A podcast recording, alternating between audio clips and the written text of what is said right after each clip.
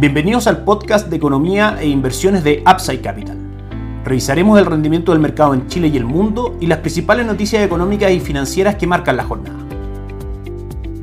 Muy buenos días, ¿cómo están ustedes? Viernes 2 de junio de 2023, soy Ramiro Galeano, fundador de Upside Capital. Les doy la bienvenida a otra edición más de mercados en Upside Capital. Como todos los días viernes, vamos a hacer un repaso de las principales noticias y cifras macroeconómicas tanto en Chile como en el mundo. Partimos por el mercado local, donde durante la semana se publicó una nueva encuesta de operadores financieros realizada por el Banco Central, que en comparación a la encuesta anterior disminuyó las proyecciones de inflación para Chile en los próximos 12 y 24 meses. La disminuyó a 3.8 y 3.2 específicamente en ambas mediciones respecto a la encuesta pasada que marcaba expectativas a 12 meses del 4% y a 24 meses del 3.35%. Es decir, según esta encuesta vemos que las expectativas de inflación en Chile en general a 12 y 24 meses plazo han ido cayendo. También en cuanto a expectativas de rebaja de tasa de política monetaria, adelanta que probablemente tengamos una rebaja en el mes de julio de 25 puntos base y luego en septiembre la tasa debería llegar al 10.25%, disminuyendo un 1% respecto a la tasa de política monetaria actual. También conocimos el día de ayer el IMASEC, el índice mensual de actividad económica del mes de abril, que marcó una contracción del 1.1%, un 1.1% negativo, siendo la séptima entrega negativa de este indicador durante los últimos ocho meses. Solamente enero de 2023 marcó un crecimiento del 0.1%, pero desde septiembre de 2022 a la fecha, como decíamos, siete de esos ocho meses han sido negativos. Finalmente, con una menor actividad económica, menores proyecciones de inflación y menores proyecciones de tasa de política monetaria. Toma aún más fuerza nuestra estrategia de inversión durante la segunda parte de este año 2023, que es esperar rebajas de tasa de política monetaria y que esa rebaja de tasa de política monetaria a su vez arrastra la baja a las tasas de mercado. ¿Por qué esto es positivo? Porque el valor de los bonos se mueve a la inversa de las tasas, es decir, si caen las tasas aumenta el valor de los bonos de renta fija que compone por supuesto los fondos mutuos de renta fija que a través de Upside Capital nuestros clientes tienen acceso a ellos. En términos de instrumentos de inversión como tal, para corto plazo, fondos money market, tanto de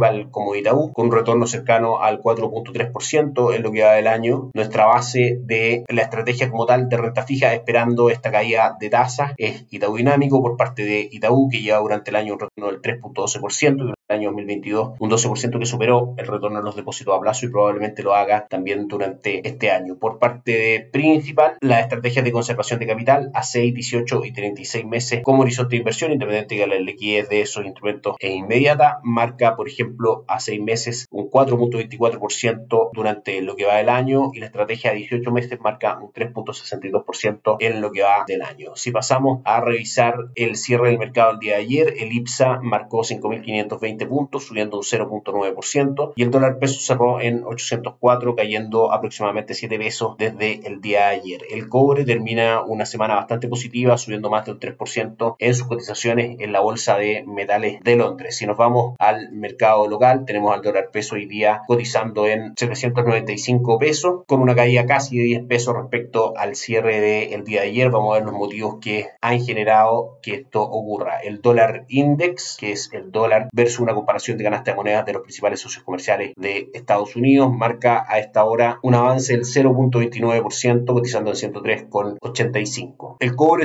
día un 0.57%, pudiendo ser esta una referencia para que el dólar tienda a caer en Chile. Como sabemos, la relación entre el cobre y el dólar en cuanto a precios es inversa. Si sube el cobre en el mundo, el dólar peso en Chile tiende a caer. Si nos vamos a Estados Unidos, los tres índices principales de Wall Street tuvieron ayer un buen retorno. Dow Jones subió un 0.47%, S&P 500 un 0.99 y Nasdaq un 1.28%. Dentro de las principales noticias, el día de ayer el Senado aprobó la ley sobre el techo de la deuda de Estados Unidos y con esto se cierra ya ese capítulo que aparece, como decíamos, todos los años, que en general es un foco de volatilidad, pero siempre entre demócratas y republicanos se ponen de acuerdo para no frenar los pagos del gobierno de Estados Unidos y permitir que este siga funcionando. Respecto a noticias macroeconómicas de la semana, pasamos a revisarlas. Día martes tuvimos confianza de consumidor de Conference Board en Estados Unidos, dato importante dado que el 70% del Producto Interno Bruto de Estados Unidos se compone de consumo interno, de manera que es importante la confianza respecto a un buen avance de la economía y un buen estado económico del país por parte de los consumidores, marcó 102.3 puntos versus los 99 puntos que el mercado esperaba. En cuanto a China, tuvimos lecturas de PMI, de índice de gerentes de compra del sector manufacturero, actividad del sector manufacturero en palabras simples, donde el PMI del gobierno chino marcó 48 48.8 puntos en zona de contracción por debajo de los 51 puntos que el mercado esperaba, pero el PMI Caixin marcó 50.9 puntos también del sector manufacturero por sobre los 50.3 puntos. Eso fue el día miércoles. Probablemente esta noticia ha sido la que justifica el buen comportamiento del cobre durante esta semana. El día miércoles también conocimos IPC de Alemania que marcó por debajo de lo esperado y en Estados Unidos encuesta de ofertas de trabajo que resultaron por sobre lo que el mercado esperaba. Es decir, Estados Unidos está produciendo mayores ofertas de empleo de lo que el mercado esperaba, lo cual es una buena noticia en el sentido en que Estados Unidos está lejos de caer en una recesión importante. Sin embargo, en sí mismo todas las cifras de actividad económica en Estados Unidos que apuntan a una actividad económica mayor a la esperada significa que son un foco posible de presión inflacionaria, que es justamente el combate que hoy día las autoridades monetarias, es decir, la Reserva Federal, está realizando en Estados Unidos a través de su ciclo de alza de tasa de política monetaria. El día jueves cayó fuerte la inflación en la zona euro, se esperaba un 6.3%, marcó un 6.1% por debajo también del 7% del mes anterior. Peticiones semanales por subsidio de desempleo, otro dato positivo para el mercado laboral en Estados Unidos, marcaron por debajo de lo que el mercado esperaba, es decir, menos peticiones semanales por subsidio de desempleo respecto a la proyección que manejaba el mercado. Esas fueron las noticias hasta el día jueves y hoy día, probablemente el día más importante de la semana para Estados Unidos en cuanto a datos macroeconómicos. Tuvimos datos del sector laboral con los ingresos medios por hora que caen un 0.3% versus el 0.4% que el mercado esperaba. Las nóminas no agrícolas crecen muy fuerte, la creación de empleo no agrícola en el fondo crece muy fuerte, se esperaban 180.000 nuevos puestos de trabajo y se crean 339.000. Y por último, la tasa de desempleo en Estados Unidos sube del 3.5% que el mercado esperaba y el 3.4% anterior al 3.7%. Desde nuestro punto de vista y sumando a esta batería de datos el aumento en el índice PCE de gastos y costos para los consumidores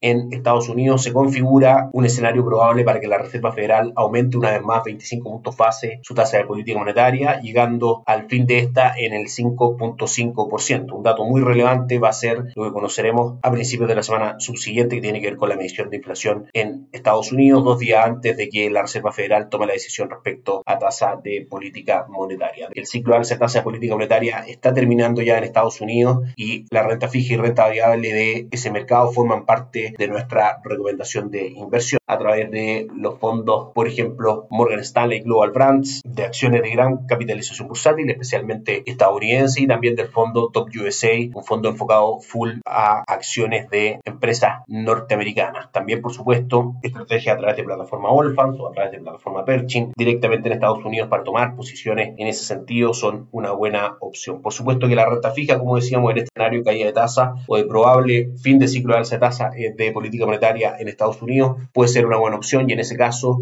Itaú Renta Dinámica Global, un fondo de renta fija internacional en peso, ya lleva durante el año un retorno del 3.69%, durante los últimos 12 meses de un 4.21% y esperamos que este retorno en este escenario se mantenga de esa manera positivo. Por último, vamos a ver cómo cierran los mercados la semana, cómo están cotizando a esta hora por parte de Asia. La jornada fue positiva con el Nikkei 225 de Japón avanzando un 1.21%, el Hansen de Hong Kong avanzó fuerte hoy día un 4% y el índice de Shanghai subió también un 0.79. En Europa, el DAX alemán subió un 1.28% y el Eurostock cotiza también arriba un 1.51% con las plazas bursátiles del Reino Unido, de Francia, de Italia y España, todas subiendo por sobre el 1.5%. Y Estados Unidos tiene una excelente jornada con el Dow Jones subiendo un 1.8%, S&P un 1.39% y Nasdaq un 1.04%. Probablemente los mercados ven con alivio el término de la discusión respecto al techo de la deuda de Estados Unidos y las buenas cifras macroeconómicas que si bien son un argumento para que la Reserva Federal, como decíamos, aún no termine su ciclo de alza de tasa política monetaria y hay una alza extra en la próxima reunión. Son también una muestra de estabilidad y crecimiento en la economía de Estados Unidos que probablemente estén mostrando, si es que la inflación sigue cayendo como la ha venido haciendo en los últimos 10 meses, un aterrizaje suave de la economía estadounidense luego del proceso de ciclo de alza de política monetaria que han llevado las tasas prácticamente en un año desde el 0.5% al 0.25% actual. Eso es todo por hoy, que estén muy bien, tengan un excelente fin de semana, nos encontramos el lunes. Chao, chao. Gracias por escuchar el podcast de Economía e Inversiones de Upside Capital. Te invitamos a visitar nuestro sitio web www.upsidecap.cl y contactarnos para brindarte una asesoría objetiva, sin sesgo y con una mirada global para tus inversiones.